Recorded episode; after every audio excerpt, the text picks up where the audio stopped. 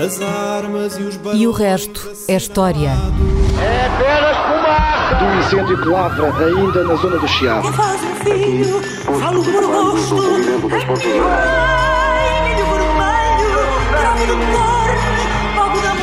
Quer transformar este país numa ditadura.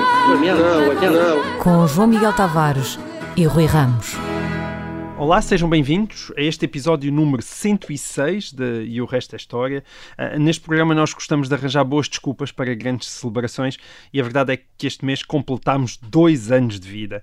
Parabéns para ti, Rui, e, e para toda a equipa da Rádio Observador que nos ajuda semanalmente a fazer este programa e a falar de história. Ah, e, e para celebrar esta bonita data, decidimos novamente arranjar companhia. Já tivemos neste programa como convidados o historiador João Pedro Marques, o sociólogo António Barreto, o físico Henrique Leitão e hoje temos o economista Nuno Palma. Olá Nuno, seja muito bem-vindo a e o resto da história. Ah, o Nuno esteve na Berlinda recentemente por causa da sua intervenção no colóquio do Movimento Europa e Liberdade, mas nós estamos aqui para falar da polémica que se lhe seguiu e antes da substância do seu trabalho na área da história económica, que o Nuno investiga e ensina em Inglaterra na Universidade de Manchester, sendo que é também investigador em Portugal no Instituto de Ciências Sociais ah, da Universidade de Lisboa. Mas antes de entrarmos no centro dessas investigações, eu gostaria de começar por uma curiosidade muito técnica, Nuno. O Nuno utiliza no seu trabalho aquilo a que se chama séries longas, ou seja, números do PIB de Portugal respeitantes ao século XVIII, por exemplo, ou números de analfabetismo ou de mortalidade infantil que recuam bem mais de 100 anos. Ora, eh, tendo em conta que o Instituto Nacional de Estatística só foi criado em Portugal em 1935, a minha pergunta é esta: como é que se consegue estimar o PIB português de 1755 ou o número de analfabetos em 1800? Pode, consegue explicar-nos isso brevemente, Nuno? E bem-vindo já agora, não é? Ah, Muito obrigado pelo convite.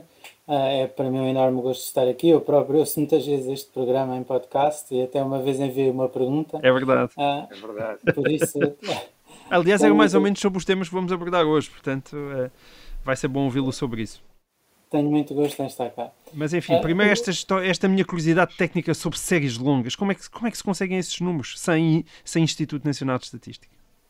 Vamos a isto. Portanto, isto são fontes quantitativas que existem em arquivos, como é o caso da Torre do Tombo ah, ou de arquivos regionais, ah, e em que, por exemplo, para o PIB são livros de, contabil- livros de contabilidade de instituições seculares, livros de receita e despesa, de conventos, de mosteiros, de hospitais, ah, Hospital de Todos os Santos em Lisboa, depois deu origem de São José, à Universidade de Coimbra, Misericórdias, ah, E estas instituições tinham livros de contabilidade organizados, em que listavam preços, salários, ah, em que se olhar para uma das folhas parece literalmente uma folha de Excel do século XVII, em que diz quanto é que custa cinco galinhas. Ah, e, portanto, nós, foi possível a, um projeto de investigação recolher este tipo de preços, e não só preços como salários, em grande escala, para todos os anos. Um, e, portanto, se quiser saber ah, quantas galinhas consegue um carpinteiro comprar em 1573, com o seu salário, ah, consegue saber, ou um jornaleiro, uma pessoa paga ao dia. Ah, depois, as unidades não são as de hoje, não são unidades métricas. Ah, por exemplo, em Lisboa, ah, tradicionalmente havia quatro diferentes, de unidade, quatro diferentes tipos de unidade só para carvão. Ah, portanto, é preciso haver uma normalização dessas unidades ah, para unidades métricas, para depois poder ser construído um cabaz ah, que sirva para, por sua vez, construir um índice de inflação ao longo do tempo havendo uma medida de inflação ao longo do tempo, depois é possível deflacionar as medidas expressas em unidades monetárias para os rendimentos das pessoas, não é? Para saber, lá está, um trabalhador do século XVI conseguia comprar mais cabazes, de, o mesmo cabaz de bens ou não do que um trabalhador do século XVIII. Claro que depois os cabazes em si podem mudar ao longo do tempo. No XVIII já se comia muito milho, no 16 não. Ah, e portanto tem- podem ter de ser feitos alguns ajustes aos cabazes, mas isso é o mesmo quando se calcula o PIB de hoje em dia. Há telemóveis mais avançados hoje do que havia há 20 anos atrás. E, portanto, eh, este tipo de trabalho tem sido feito para quase todos os países europeus, eh, da Europa Ocidental, e até para outras economias não ocidentais, e isto tem permitido comparações quantitativas de níveis de bem-estar comparados, não só através do- dos rendimentos que têm a ver com o salário, mas de outro tipo de rendimentos, por exemplo, retornos ao capital, que também se pode calcular e, e, e do retorno à Terra. Um, e, e, por vezes estas comparações põem em causa algumas das narrativas da historiografia tradicional, outras vezes até podem, uh, uh, podem um, confirmar isso mesmo. Hum. Uh, um ingrediente muito importante para isto não, só, não são apenas os preços e os salários, mas são também, por exemplo, percentagem das pessoas que estão a trabalhar na agricultura fora da agricultura, o que se pode inferir a partir de taxas de urbanização, a partir às vezes até de informação direta, como é em Portugal a décima a partir do século XVII, em que se consegue inferir a distribuição setorial da força de trabalho, por exemplo. Certo. Um, e, e, depois, mas como é que a partir de um, de um cabaz e de um número de galinhas que um carpinteiro consegue comprar se passa daí para o PIB? Consegue explicar isso em linguagem que não seja demasiado técnica? Uh, sim, o, o PIB é no fundo o rendimento, o PIB por pessoa é o rendimento por pessoa que também é a produção por pessoa. Uh, e, portanto, este rendimento por pessoa, em, para qualquer pessoa, uh, o, o, seu rendimento do seu trabalho é uma parte muito importante hum. do seu rendimento total. Uh, normalmente, até a maior parte do seu rendimento total é o rendimento do trabalho. Portanto, se nós soubermos um carpinteiro, ou um jornaleiro, ou um, ou um pedreiro, quantas galinhas consegue comprar, hum. isto é um cabaz muito simples, um cabaz só de galinhas, as pessoas não consomem apenas galinhas ou apenas frangos, Portanto, é preciso ter um cambaz mais complexo do que este e há, digamos, isto está estudado estatisticamente como é que se faz e há um certo acordo internacional de como, como é que estas coisas são standardizadas. Mas, mas um exemplo muito simples seria um cabaz as pessoas só consumirem galinhas e mais nada. Certo. Portanto, se concluir que um trabalhador no século XVI consegue uh, comer muito menos galinhas do que um trabalhador no século XVIII, concluiu que houve crescimento económico entre o século XVI e o século XVIII.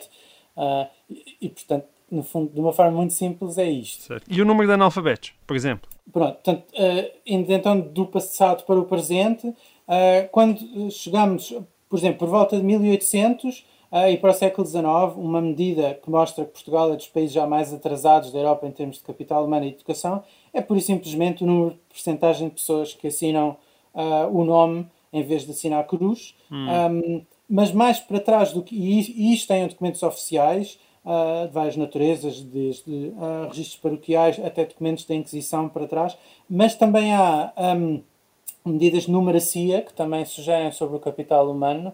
Um, é, o chamado age heaping na, literatura internacional, que tem a ver com documentos em que a pessoa tinha de dizer a idade, que percentagem de pessoas é que arredondam a idade para números a acabarem em 0 ou em 5. Um, e, portanto, quando uh, isto muitas vezes é utilizado como uma medida indireta da literacia numérica de diferentes sociedades, porque sugere que pessoas em, em, que as próprias pessoas não sabem bem sequer a sua própria idade são sociedades com níveis de literacia mais baixos do que outras sociedades.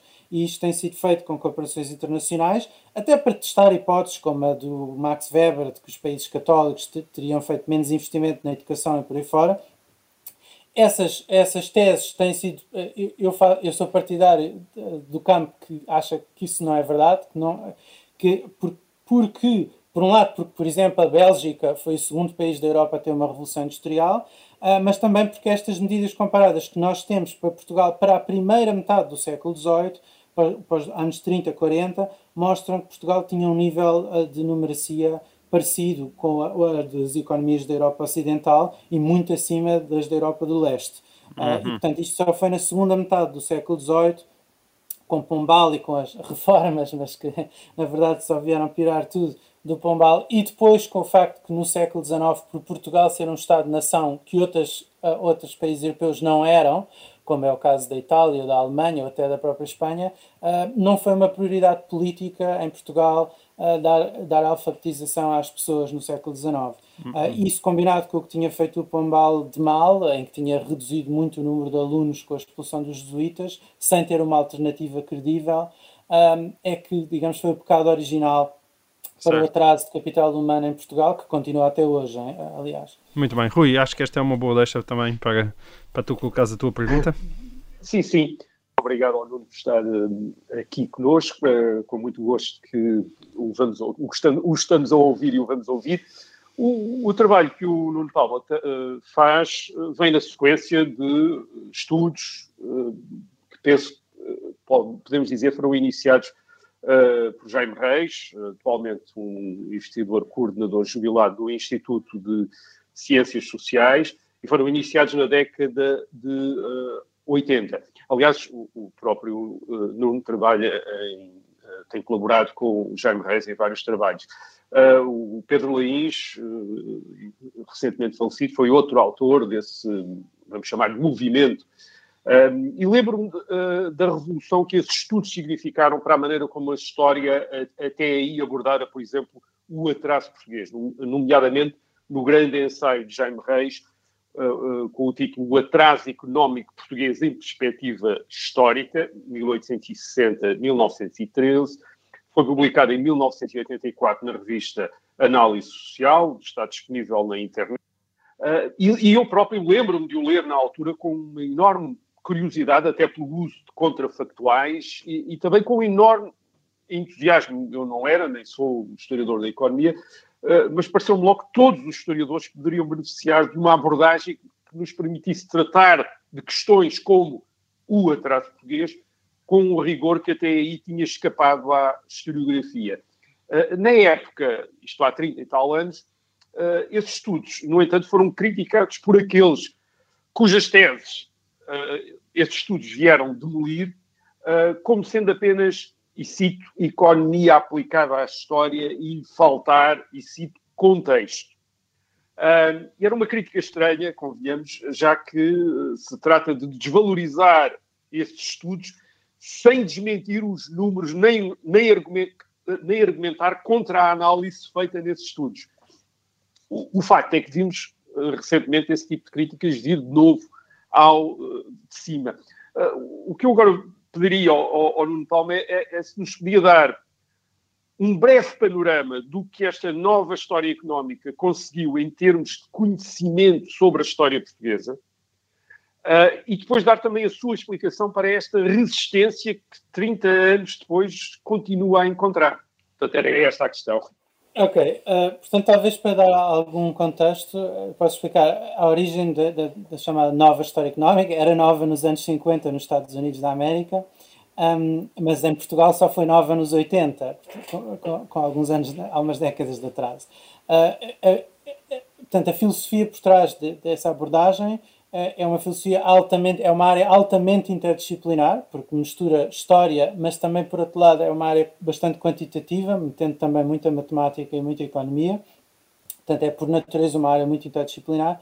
E teve um grande impulso com Robert Fogel, que ganhou o Prémio Nobel da Economia por causa disso depois, no início dos anos 90. Uh, e talvez eu possa, em dois ou três minutos, descrever porque é que a abordagem ao contrafatual com Fogel uh, gerou tanta polémica, mesmo nos Estados Unidos, mas acabou por ter um, bastante triunfar, até certo ponto, pelo menos. Uh, a tese do Fogel foi, foram, houve duas bastante conhecidas.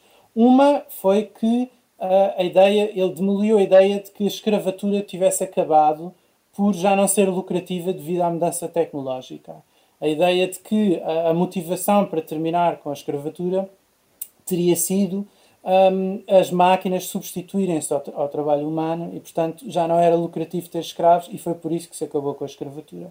Isso foi completamente demolido pelo Fogel, há alguns trabalhos, alguns até coautorados no livro The Time on the Cross, um, porque ele mostrou que, na verdade, a, escravatura nos Estados Unidos da América era muitíssimo lucrativa e era muitíssimo produtiva, uh, mesmo antes de acabar, mesmo nas décadas e anos antes de terminar. E, portanto, no fundo, a tese do Fogel é que terminou mesmo por razões humanitárias Uh, e que num um contrafatual em que a guerra civil não tivesse acontecido, não teria terminado, teria continuado, porque era efetivamente lucrativa. Portanto, e isto ilustra que às vezes a história contrafatual começa por pura e simplesmente fazer bem as contas porque os histórias tradicionais muitas vezes não fazem bem as contas. Uh, e fazer bem as contas mostra logo, muitas vezes, uh, uh, que certas teses que são vacas sagradas têm pés de barro. outra tese que o, que o Fogel destruiu foi a ideia de que o caminho de ferro teria sido absolutamente fundamental para, para o desenvolvimento dos Estados Unidos. E aí ele criou uma história contrafatual através de canais contrafatuais que tinham existido na, na costa ocidental dos Estados Unidos durante muito tempo, na, na costa do Atlântico, antes dos Estados Unidos, tinham existido esses canais, tinham tido uma grande expansão, que depois deixaram de ter com o caminho de ferro, mas na não existência contrafactual de um caminho de ferro, ele afirma que esse, é, esse sistema de canais poderia ter continuado a entrar pelos Estados Unidos dentro, levando a perdas de bem-estar não tão significativas como isso relativamente ao, ao, caminho de ferro. Portanto, é um contrafactual. Eu devo dizer que a tese da escravatura tem sobrevivido melhor ao teste do tempo do que esta do caminho de ferro, por razões, bem, talvez que ultrapassem a natureza deste programa. Um, depois, agora, o que é importante para, para chegarmos a Portugal é que isto é uma, era uma tradição anglo-saxónica. Tinha muita força nos Estados Unidos da América e também tinha bastante força no Reino Unido. Mas que era completamente estranha ao mundo académico português, que era muito influenciada pela tradição francesa. Um, e é, é, aí que o Jaime Reis, que estudou tanto a licenciatura como o doutoramento em Oxford, aliás, como o Rui, um, vem de Oxford e, portanto, conhece esta tradição um, e vem aplicar esta nova história económica a perguntas uh, de Portugal. Um, portanto, os métodos e estilo não podiam diferir mais do, do que era tradicional em Portugal, tanto por terem perguntas concretas e respostas concretas, uh, um rigor quantitativo e uma ênfase comparada entre os países. Uh, e, obviamente, quando há uh, quantificações, também torna-se mais fácil comparar, fazer comparações internacionais. Uh, os críticos vieram muitas vezes. Eu, eu, eu, vou já descrever exatamente o que é que o, o, que é que o Jaime disse relativamente a estas coisas, mas, mas para responder à pergunta sobre os críticos, os críticos muitas vezes criticam a noção em si de um contrafatual, ou de poder ter um contrafatual, responder a um contrafatual, mas do meu ponto de vista isso é um profundo equívoco, porque os próprios críticos estão constantemente a fazer contrafatuais sem se aperceberem disso, implicitamente. Porque uma história sem contrafatuais é uma história puramente descritiva, em que nunca se pode dizer isto importou mais que aquilo ou aquilo não importou. Uh, sempre que um crítico diz isto importou, aquilo poderia ter sido daquela maneira, está a fazer um contrafatual. Uh, mas há uma segunda razão, além desta que é de equívoco, há uma segunda razão que é mais sinistra, que é Uh, muitas vezes uh, estes críticos querem impor uma narrativa hegemónica em tudo o que não concorda com o que eles querem impor, não contextualizam, etc. E quem faz esta crítica muitas vezes é quem perde de vista a dimensão temporal e comparada que a história tem de ter para, para compreendermos na sua profundidade. Relativamente ao, ao, à história portuguesa, eu dou dois ou três exemplos de contrafatuais foram estudados. Por exemplo, o Pedro Lains falou sobre se a pedra do Brasil foi ou não esse momento-chave uh, uh, do subdesenvolvimento português. Mas, mas, para chegar rapidamente ao, ao, à questão do Jaime Reis, uh, portanto, no fundo, o que a historiografia tem mostrado é, por exemplo, que o regime do século XIX, que muitas vezes chamar regime liberal, talvez seja melhor chamarmos monarquia constitucional, Uh, e isto porquê? Porque não era muito liberal no que toca à política económica e alfandegária. Uh, e, e o Jaime Reis o que veio questionar foi, foi contra a tese dependentista, a ideia de que era uma economia Exato. muito liberal, aberta, podiam entrar as manufaturas inglesas, e portanto ele fez uns contrafatuais em que explicou que mesmo que a política de substituição às importações tivesse sido muito mais agressiva do que foi, o mercado era de tal maneira pequeno e a economia portuguesa estava tão pouco integrada com a economia europeia nesta época que essa política ainda mais agressiva do que já foi bastante agressiva, ao contrário do que sugere o nome liberal Exato. no que toca à política económica, não estou a falar nos direitos, um, mas uma política ainda mais agressiva de substituição às importações não poderia ter levado ao desenvolvimento do país. E, e portanto, a, a, a, as causas do subdesenvolvimento do país comparado, que se aprofundaram muito no século XIX, a distância em relação aos países da Europa Ocidental, tem que ter tido outra, outras causas, de outra natureza. Por exemplo, estas tais questões do capital humano, do atraso na educação, do baixo nível de literacia. Uh, e foi isso que ele pôs em questão. Portanto, é, está aqui um contrafatual. Uh, para dar mais um ou dois exemplos de contrafatuais para terminar. Nuno, deixa-me interromper só aqui porque nós chegamos ao fim do, do tempo desta nossa primeira parte, o tempo voa, mas fica com esses dois contrafactuais ainda na tua cabeça porque nós voltamos já a seguir após um breve intervalo. Até já.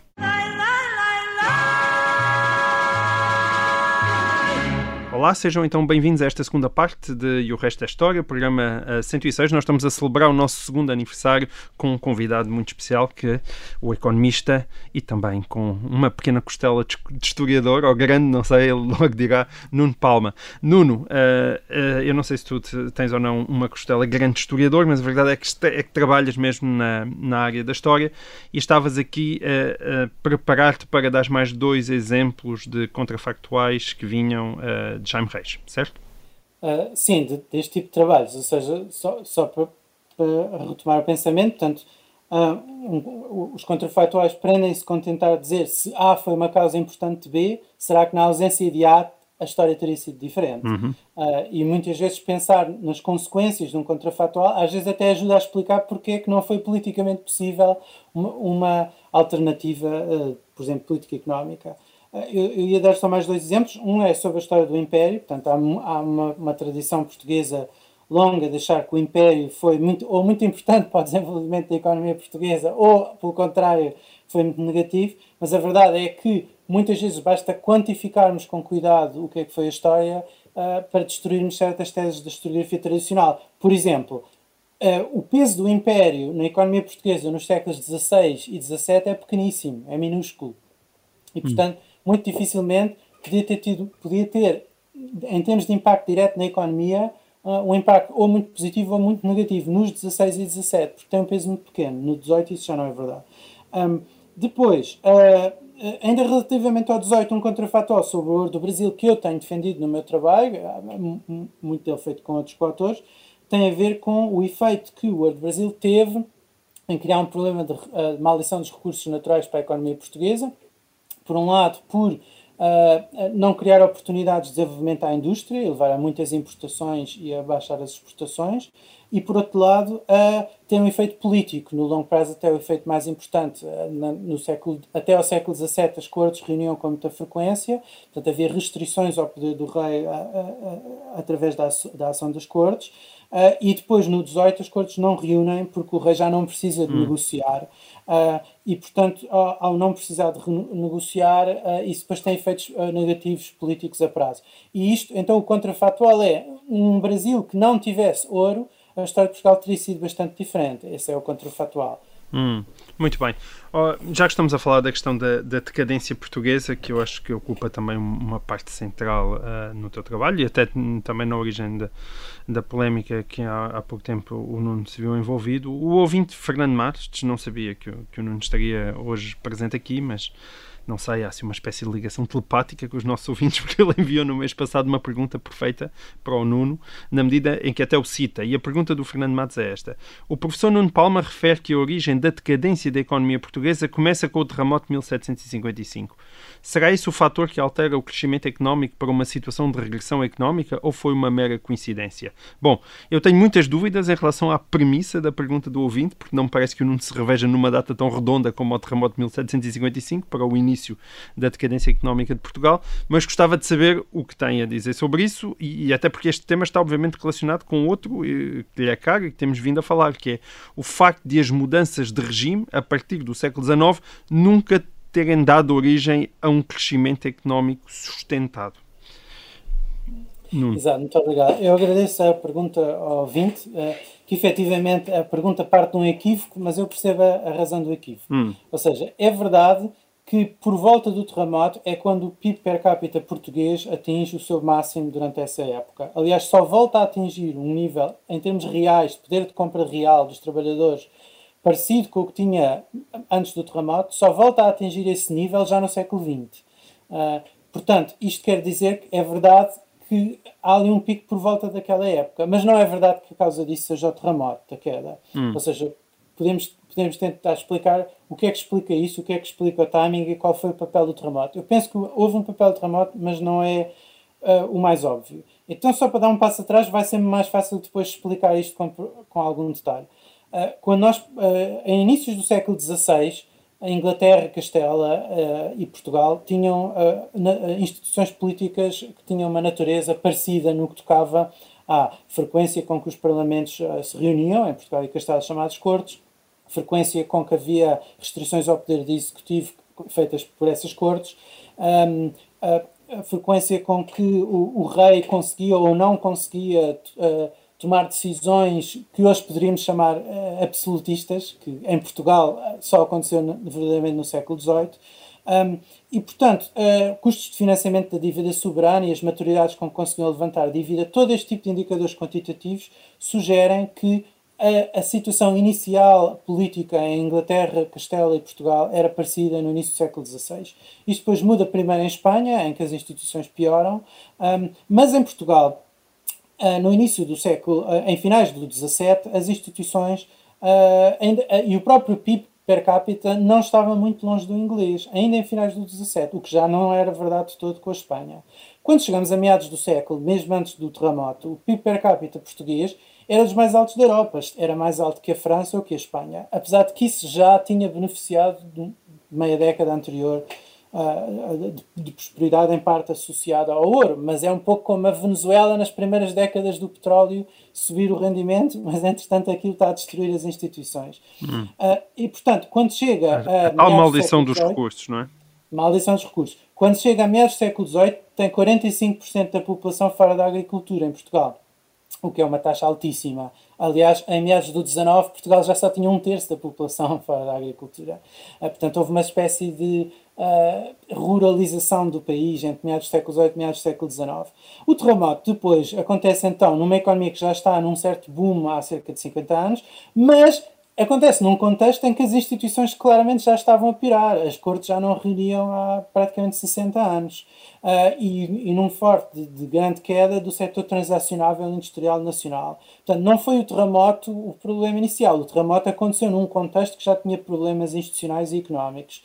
Um, mas o terremoto pode ter ajudado, eu penso que ajudou a consolidar o poder do, do Marquês de Pombal, na altura ainda não era Marquês de Condores, e portanto. Uh, isto quer dizer que ajudou a consolidar o absolutismo e ajudou a fazer esse tipo de coisas, como a expulsão dos jesuítas, sem ter uma reforma uh, prática no, uh, fora do papel que pudesse substituir isso. Aqueles alunos todos, 2000 ou mais de 2000, que estavam na escola e passaram a 70 no Colégio dos Novos. E, portanto, um, é, ou seja, aqui ajudar a compreender esta história macroeconómica do que, é que aconteceu no século XVIII ajuda a perceber uh, ou até excluir hipóteses sobre as causas do desenvolvimento de Portugal. Por exemplo, não foram as invasões francesas, porque quando aconteceram as invasões francesas, a economia portuguesa já estava em declínio há algumas décadas. Uh, chegou a um platô por volta do uh, meados do século XVIII. Com o terremoto não houve uma queda do PIB per capita, deixou foi de crescer e depois ficou naquele nível mais ou menos constante, que era alto para padrões europeus da época durante 20, 20, 20 e tal anos, e depois começou em queda livre, e essa queda livre continuou pelo século XIX adentro, mesmo em termos absolutos. Portanto, quando vieram as invasões francesas já estava em queda livre o PIB per capita. Uh, uh, e, portanto, e a mesma coisa para a perda do Brasil, uh, do, do, Império do Brasil. O, o, declínio absoluto já estava a acontecer e o declínio relativo, relativamente a outros países europeus, ainda mais porque isto é o período em que várias outras economias europeias, a começar com a Inglaterra e seguida pela Bélgica e depois por vários outros países da Europa continental, estão a ter revoluções industriais e estão-se a desenvolver muito mais rapidamente. E Portugal está a ter exatamente o processo contrário, está a ficar cada vez mais pobre, mesmo em termos absolutos. E a responsabilidade é das instituições e do facto de um pendor absolutista ter tomado conta do governo da nação, é isso? A, a responsabilidade é de uma, uma, maldição, uma maldição dos recursos naturais que já tinha acontecido e tinha um processo equivalente em Espanha antes, cerca de 150 uhum. anos antes, e também tinha levado as cortes a deixarem de reunir e o poder do rei a consolidar-se de uma forma que poderemos, para simplificar um pouco, chamar absoluta, uh, e o, o, mesmo tipo de processo repetiu-se em Portugal no século XVIII, uh, levando a que, um, a que houvesse poucas restrições ao poder da ação executiva, isso depois nota-se de várias maneiras, através da repressão financeira, por exemplo, em que o rei é capaz de chegar às misericórdias e dizer à misericórdia de Lisboa não, não emprestem ao setor privado, emprestem-me a mim, uh, e é, é incapaz de haver processos uh, como o dos Távoras, como a da expulsão dos jesuítas, que tiveram, como eu disse antes, consequências uh, educativas para Portugal processos que foram em parte revertidos depois com, a, com as tais revoluções liberais que levaram à monarquia constitucional, mas que uh, nunca quebraram completamente um, um, clima de capitalismo, digamos, de compadrio, para simplificar um pouco, hum. que já tinha havido com Pombal, com as, com as companhias de Pombal, e que depois continuou num, num, num processo político uh, que, nunca se, que nunca se aproximou suficientemente uh, digamos, das, das, melhores práticas internacionais hum. em termos de funcionamento das instituições durante o século XIX. Muito bem. Rui, não sei se partilhas desta tese. Mas... Sim, sim. Uh, não, uh, bem, nós temos aqui, uh, obviamente, estamos aqui perante algo de novo em termos de, de visão da questão, por exemplo, do desenvolvimento da economia portuguesa. E é muito importante o que o Nuno Palma está a dizer, é uma visão, é uma visão bastante nova em relação àquilo que era pressuposto, ou foi pressuposto durante muito tempo pelos uh, historiadores. Um, o Nuno trabalha com uh, estas séries longas sobre a economia portuguesa, uh, desde o século XVI, e, e, e, durante esse tempo há momentos de maior aproximação e de maior distanciamento dos níveis médios de riqueza da Europa Ocidental, mas há, há, há uma distância, há distâncias, um, e para uma grande parte dos uh, países que tinham esse tipo de distâncias, uh, essas distâncias vão ser vencidas na época contemporânea, já no século XX. Uh, e em 1970, portanto, passando agora para o século XX, vendo do século XVIII para o século XX, em 1970 Portugal parecia embalado para vencer esse atraso. Isto é, parecia que, aliás, creio que ou é, agora não tenho a não tenho a, a, certeza, porque estou a citar de memória, mas penso que ou Rogério Martins, numa entrevista, ou João Salgueiro, mas penso que até foi uh, Rogério Martins, que na altura era um secretário de Estado no governo de Marcelo Caetano, que dá uma entrevista em 1969, 1970, e que diz se Portugal mantiver estes ritmos uh, de crescimento da economia, uh, no fim do século XX, portanto no ano 2000, teremos um, nível, um nível de riqueza igual ao da Europa Ocidental. Portanto, isto era a, a, perspectiva, a perspectiva que havia em 1970. E a verdade é que Portugal não atingiu uh, esse objetivo, não conseguiu chegar aí. Uh, e o que agora eu ia pedir ao Nuno Palma era uma, eu vou, vou dizer, uma espécie de um, um atraso económico português em perspectiva histórica, mas não como o do Jaime Reis entre 1860 e 1913, mas entre 1913 e 2020. Aquilo que eu iria perguntar, isto é para percebermos, obviamente, o que é que correu mal, porque é que não conseguimos atingir ou atingir este, eh, esta, esta convergência, porque é que não conseguimos atingir a convergência que em 1970 parecia possível e, e responsáveis políticos anunciaram-na ou previram-na. Aquilo que eu ia, ia perguntar é como é que poderia ser esse trabalho, como é que poderia ser esse, feito esse trabalho, esse, esse atraso económico português em perspectiva histórica, 1913-2020, uh, onde é que se devia focar especialmente, isto é, em que áreas é que se devia focar, com que tipo de contrafatuais é que poderia trabalhar e, o que é, e, e como é que previsivelmente ou, ou, ou, ou, por hipótese nos poderia levar a pensar da evolução da economia portuguesa nos últimos 100 anos. Eu, bem, eu, eu eu devo dizer já que sei que isto é uma, é uma encomenda muito pesada, mas é só algumas ideias, só algumas ideias, porque eu acho que pode interessar uh, os nossos uh, ouvintes desta história mais recente, digamos, da economia portuguesa. Ok, muito bem. Pois, efetivamente, é uma pergunta complexa para a qual qualquer resposta vai ter sempre uma componente de especulação informada, ainda que informada, mas, mas quando pensamos em contrafatores, pensamos sempre assim, em termos de contingências probabilísticas. Há contextos em que podemos responder contrafatuais com bastante certezas e outros em que há menos certezas, especialmente quando há várias variáveis em jogo que podem interagir. Portanto, uh, para eu responder, talvez seja bom começar com uh, um desenho, uh, um sumário do que é que são os factos que depois vão poder levar às contrafatuais. Os factos são então, um, a partir do século XVIII, Portugal tem, começa a ter um PIB em declínio a partir da segunda metade do XVIII e instituições atrasadas a nível europeu. Depois, no XIX, há algum crescimento absoluto em certos períodos, mas continua a haver divergência relativa relativamente à Europa. A partir da segunda metade do XIX, Portugal é o país mais pobre da Europa Ocidental. Quando se fala de quais são os bloqueios, porque isto vai nos ajudar para os contrafatuais, já vão ver, ah, donos de fábricas, pode-se ler, por exemplo, nos artigos do Jaime Reis, donos de fábricas dizem que o analfabetismo é um grande bloqueio Uh, porque é muito difícil pôr pessoas a trabalhar em fábricas que não, que não têm formação da mais básica. Nós podemos imaginar que também é um bloqueio em termos da mudança estrutural, da própria decisão demográfica que as pessoas fazem, a, a fertilidade é endógena, portanto, é um bloqueio à transição demográfica, que por sua vez é um bloqueio ao crescimento económico, à mudança estrutural, à, à ida das pessoas uh, de, de, das aldeias para as cidades, para, para locais de produtividade mais alta, mesmo quando, em períodos em que existe essa procura, e essa procura, por sua vez, está condicionada uh, por, esse, por esse capital humano. Depois, a, a, quando entramos no século XX, a Primeira República, que é um regime radical, é, nesse regime a divergência continua e os bloqueios não são resolvidos. A, a Primeira República tudo promete, mas muito pouco consegue em termos do analfabetismo. Isto o, o próprio uh, Rui Ramos tem vários estudos sobre, sobre esta matéria, o Jaime Reis também te, e eu também temos, com, com o Arquivo Geral do Exército, uh, uh, etc.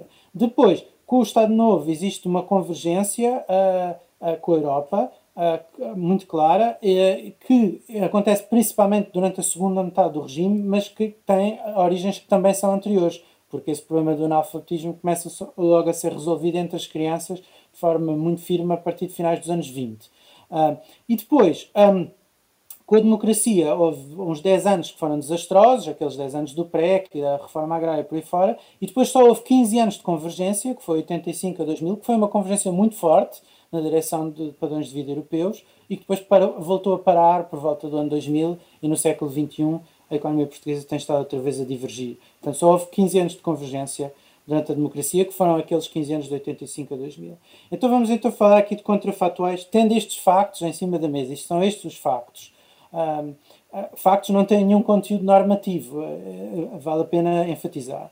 Uh, os factos, então, o, o, os contrafatuais, vamos, vamos falar dois ou três. Um seria uma Primeira República que continuava depois de 1926, fosse porque António Maria da Silva conseguia resistir ao pronunciamento, ou porque regressava em 27, dava um contragolpe, o próprio Afonso uhum. Costa vinha liderar o reviralho e conseguia dar a volta.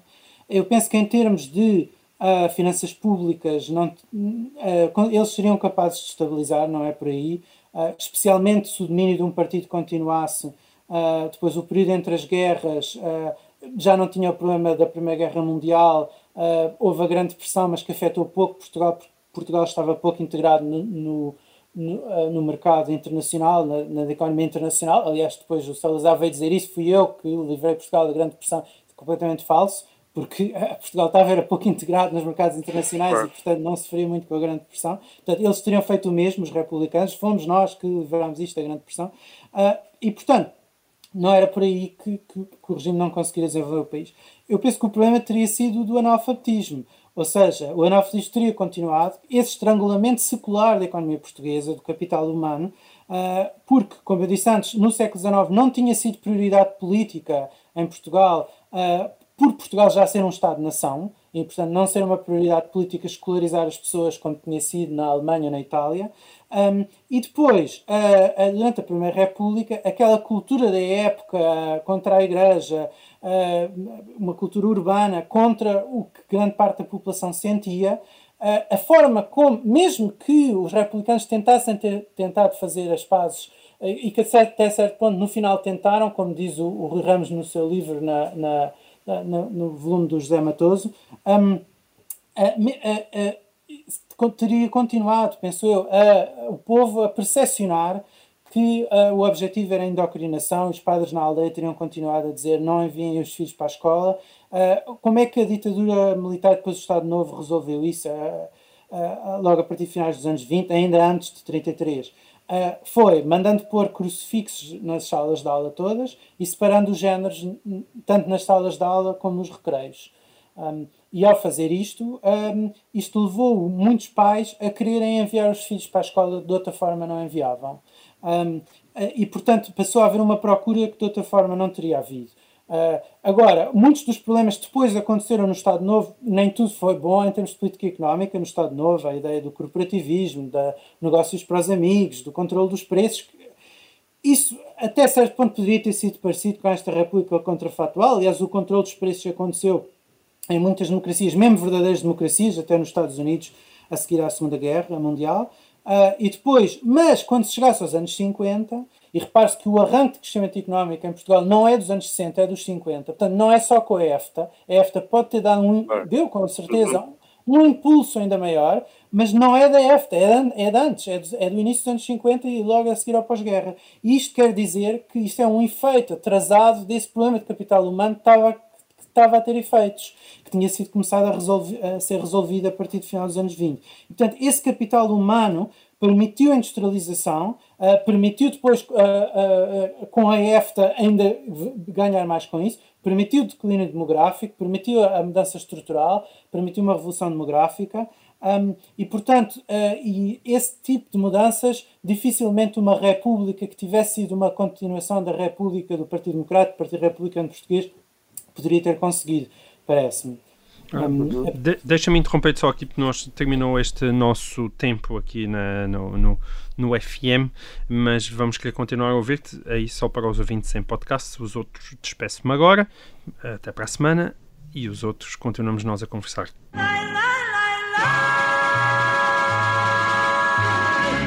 Nuno, continua. Muito obrigado. Portanto, isto, isto é um contrafactual que eu, que eu iria propor. Outro seria democracia logo a seguir ao pós-guerra. Uh, Imagine-se que a seguir ao pós-guerra as eleições de 45 tinham sido livres, democráticas. Uh, é, tem de se falar se isto era possível politicamente, é, é uma outra conversa, mas neste contrafatual de um pós-guerra sem PID, sem tribunais plenários, uh, é, é, muito provável que logo a seguir à guerra Salazar até tivesse ganho essas eleições.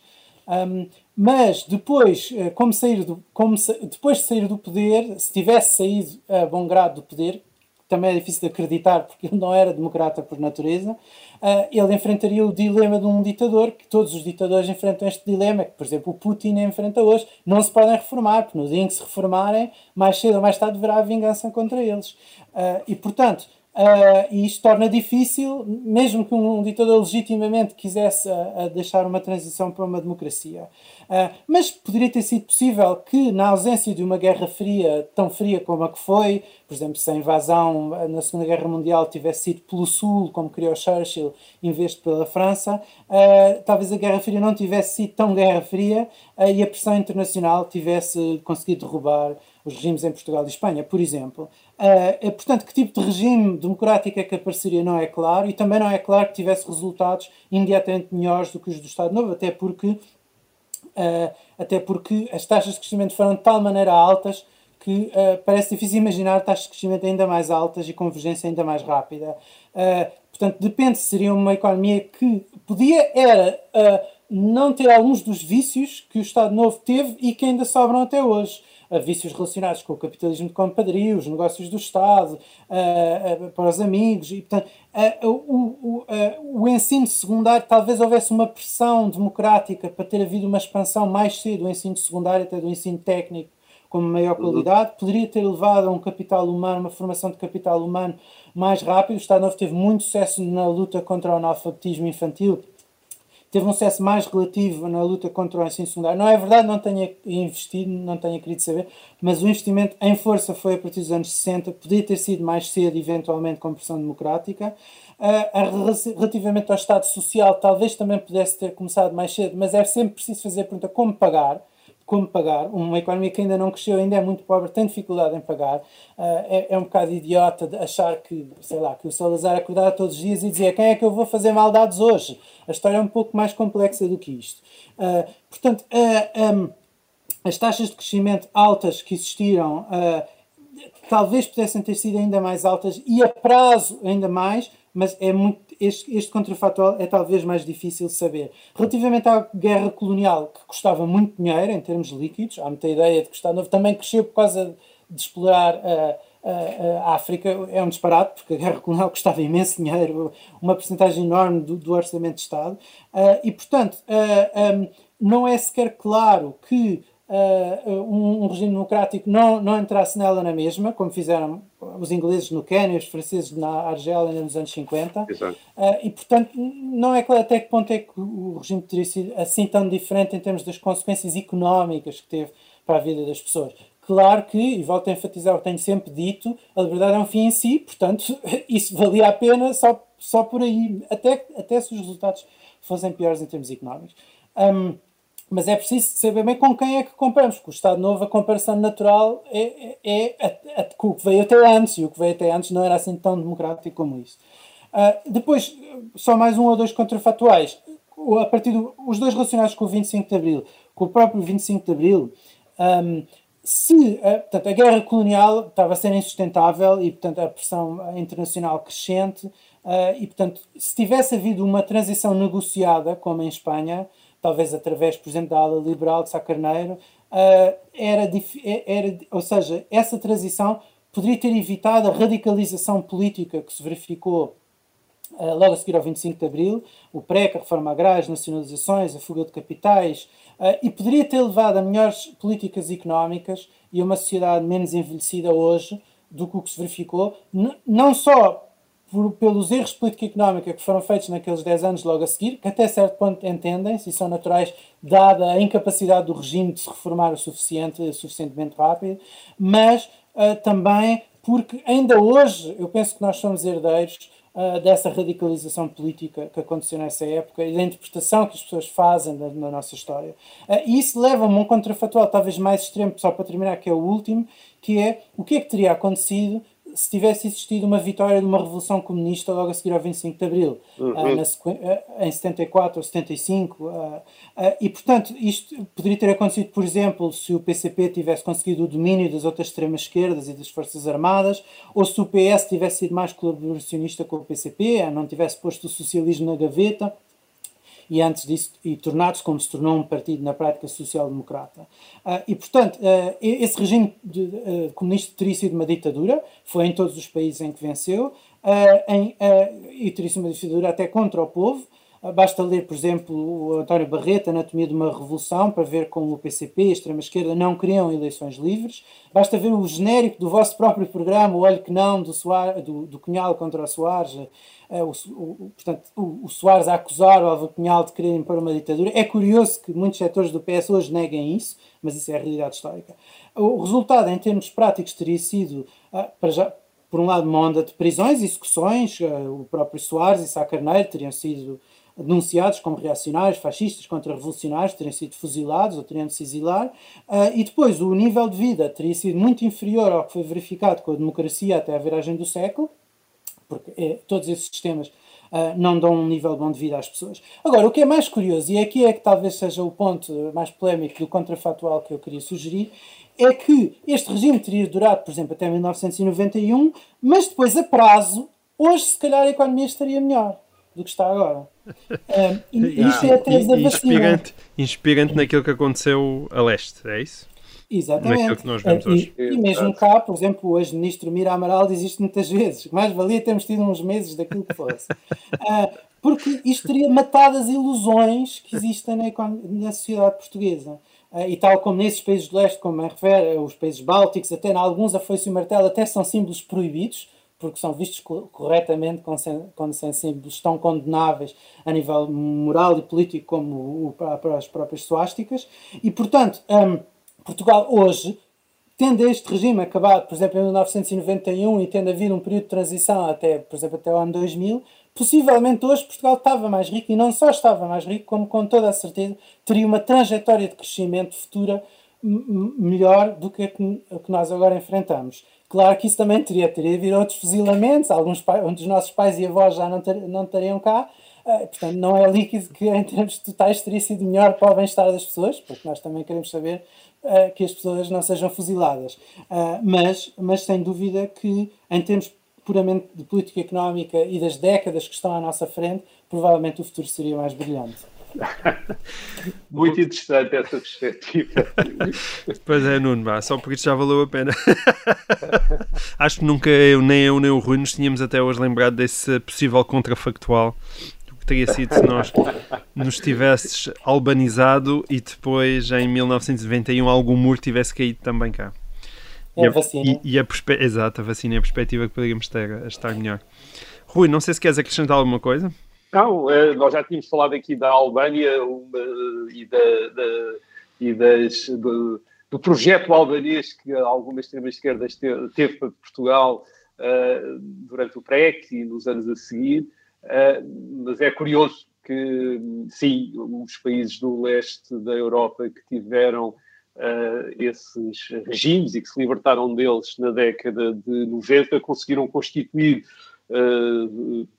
digamos que, situações políticas onde a percepção em relação à necessidade de abrir a economia, de uh, criar uh, mercados abertos, concorrenciais, integrados na, no, na economia mundial e, portanto, competitivos, essa percepção era mais aguda do que foi aquela que se criou em Portugal, onde as reformas continuam a ser, uh, esse tipo de reformas continua a ser visto como uma, uh, um problema em relação aos valores do regime. e, provavelmente sim, uma história, a história determina muito daquilo que é possível fazer em determinado momento e, portanto, o contrafactual agora que o Bruno Palma nos, ou esse essa alternativa, essa visão, essa história alternativa que o, Nuno Tom agora nos descreveu é, é matéria certamente para, reflexão, para reflexão. Mas é, quer dizer, como o Nuno Tom aliás disse, quer dizer, há, nós estamos a falar em termos de resultados económicos, resultados económicos que são importantes em termos de bem-estar da população. É óbvio que há, uh, há preços que, por vezes, que têm que se pagar e que não justificam esses resultados económicos. Isto é uma história de repressão, de, de, de miséria, de, uh, de, falta de liberdade uh, uh, que teríamos tido se em 1975 o resultado fosse diferente. é provável que para as gerações que a tivessem de viver não fosse justificada, não, não pudesse ser justificada em termos de uma de um resultado melhor uns anos depois. Isto é, tenho a certeza que todos aqueles países do leste da Europa que viveram 40 e tal anos uh, em, com regimes absolutamente abjetos, uh, provavelmente todos eles prefeririam hoje ser, estar em trajetórias menos de crescimento económico menos otimistas, mas terem sido sociedades livres e mais prósperas durante aquelas épocas, algumas, alguns daqueles, e, e dando dando o caso de, de, de, alguns daqueles anos, como nos anos 50, têm sido anos horríveis de repressão ainda stalinista uh, na Checoslováquia, na Polónia, na Hungria, etc. Portanto, uh, mas precisamente, Rui, mas não normalizam a extrema-esquerda e, e, o comunismo não, como acontece em Portugal, não, como se fossem é os democratas que andam aí é que podem apoiar um governo e não há sim, problema sim, nenhum. Sim, uh, isto é, aquele vinho que não foi bebido ficou como se, a taça que não foi bebida ficou como se fosse uma taça de excelência, e não era, isto é, eu acho, mas é óbvio que nós uh, também podemos perceber o que é que poderia ter acontecido em Portugal, atendendo àquilo que aconteceu nesses países, e portanto a razão pela qual uh, esses, essa, essas, essas, uh, uh, esse tipo de alternativa radical continua a ter, digamos, acolhimento na sociedade portuguesa, vai contra até a evidência, isto é, é possível estimar o que é que poderia ter acontecido se tivesse sido essa a opção vencedora em 1975. Pois, mas as razões pelas quais as, as, razões pelas quais essa, essa opção continua a influenciar são muito várias, não é? Quer dizer, mas, uh, mas, mas, seria possível as, as, pessoas perceberem que era uma má opção. Aliás, a maior parte das pessoas perceberam que era uma má opção em 1975, não é? Mas, mas, é, mas, é, mas faz a pergunta porque é que as pessoas, ao extrapolar da sua experiência mais próxima e da história, digamos, que viveram, que está mais próxima de si no seu país, não estando suficientemente informadas sobre o que é que, ah, informadas sobre o que é que aconteceu noutros países uh, e, e também havendo, digamos, um falhanço, digamos, do, do discurso público e das escolas de desinformar corretamente sim. uma perspectiva sim, sim. comparada do que é que são esses regimes. É verdade. Sim, sim. Sim. Certíssimo, então. Bom, e assim termina este programa especial uh, e o resto da história. Resta-nos agradecer ao, ao, Nuno Palma a sua presença e o estímulo intelectual muito. que nos trouxe. Muito, muito uh, interessante. E, e, talvez nos encontremos uh, num próximo programa. Nuno, muito obrigado, muito obrigado pela obrigado, presença e, e nós despedimos dos nossos ouvintes com até para a semana. Até lá.